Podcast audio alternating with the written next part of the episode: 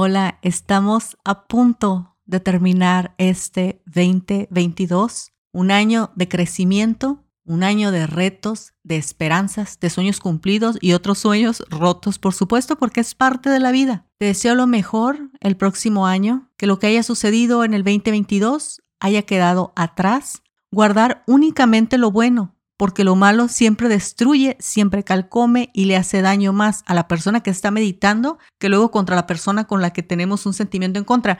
Y esto me llevó a la siguiente reflexión. Muy pocas personas saben amar y muy pocas personas saben vivir. A veces los seres humanos me doy cuenta que tenemos esta especie de balanza donde nosotros mismos hacemos reparticiones de un lado y del otro para tratar de mantener un equilibrio. ¿Y a qué me refiero? A veces una persona es grosera contigo, pero si tú fuiste grosera con esa persona en el pasado, entonces hay un equilibrio y se sobreentiende que se perdona. Muchas veces efectivamente hay que tomar el valor de pedir perdón y hay que tener esa humildad de repente de perdonar o por lo menos de reconocer que hay personas que no nos quisieron hacer daño o reconocer que hay personas que nos quieren hacer daño y está en nuestra mano escoger si vamos a aceptar o no guardar la ofensa. Y obviamente, si quieres un mejor año, siempre va a ser mejor soltar la ofensa, dejar la ofensa, no, no tratar de esperar este momento, ¿no? Tipo de mundo paralelo en el que, y la próxima vez que lo vea voy a hacer esto, la próxima vez que me la tope voy a actuar de esta forma. Ese es como un mundo paralelo, ¿no? Porque es alterno a lo que tú estás viviendo por si acaso llegase a suceder, ya sepas cómo reaccionar. Hacer eso no trae libertad, no trae paz. En la cena navideña, estaba yo tranquilamente cenando con mi familia y una de las personas que conozco, que estaba, obviamente la conozco porque estaba en la cena, ¿verdad? Eh, de repente empezó a criticarme de una forma descarada en plena cena. Unas personas se pararon de la mesa y se fueron porque estaba muy, muy raro ese asunto, ¿no? Y yo escuchaba y me daba cuenta que, o sea, esta persona estaba enojada, o sea, me estaba criticando por cualquier tontería, o sea, del tipo de, ¿por qué no vas al gimnasio diario como lo hace mi familia, ¿no? O sea, era una cosa demasiado absurda. Entonces, ya sabes, ¿no? Uno se la pone meditando, uno medita en lo que te están hablando y pensé, ahorita puedo buscar qué contestarle con una frase la callo. Pero también no es el punto, porque esa persona, aunque haya hecho un desastre en el momento de la cena navideña, realmente lo estaba haciendo lo mejor que podía. Aunque no era nada bueno lo que hizo, esa persona estaba enojada. ¿Qué le deseo a esa persona? Lo mismo que deseo para mí, paz. Y la paz nunca va a venir por la fuerza. La paz nunca se va a obtener de ponerte a ti primero tratando de aplastar al otro. La paz viene de saber que tú has hecho lo mejor.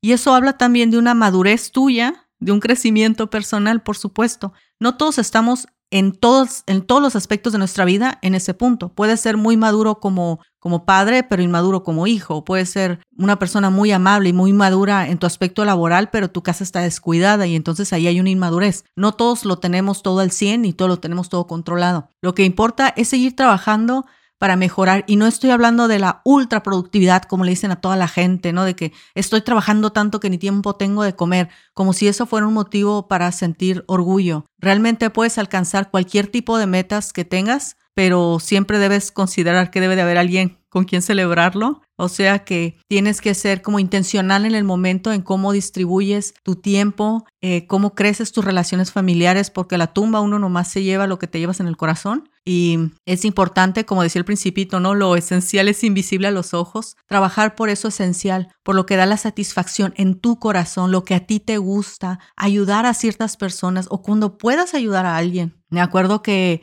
hace como una semana fui a, Estados Unidos y ahí había un homeless, ¿no? Una persona que no tenía hogar y estaba pidiendo, tenía su, su letrerito de, que pedía dinero. Entonces, la verdad, al principio no le quería dar dinero, es la verdad. Pero luego pensé en esa persona y ya fui y le di dinero y me dice, no esperaba que me diera nada, porque tal vez le, quizá le arrugué la cara cuando iba pasando y ya no le, le di su, su dinero. Pero este tipo de cositas que son para nosotros de repente no es mucho, pero para otra persona le puede cambiar el día. Y no nada más estoy hablando de que ayudes a una persona que, que pueda tener una vida menos afortunada que la tuya en algún aspecto. Estoy hablando de que si sabes que a alguien le puede brillar los ojos y lavas los platos, lava los platos. ¿Sabes? Esos pequeños detalles que de repente reconfortan el corazón de las personas que te importan, aunque ahorita no lo sientas. Entonces, todo lo que quedó en este año quedó atrás, ya pasó. Si hay alguna que otra reflexión que puedas sacar para no cometer esos errores, hazlo. Estos últimos meses que no subí episodio, estuve enfrentando ciertas circunstancias en mi vida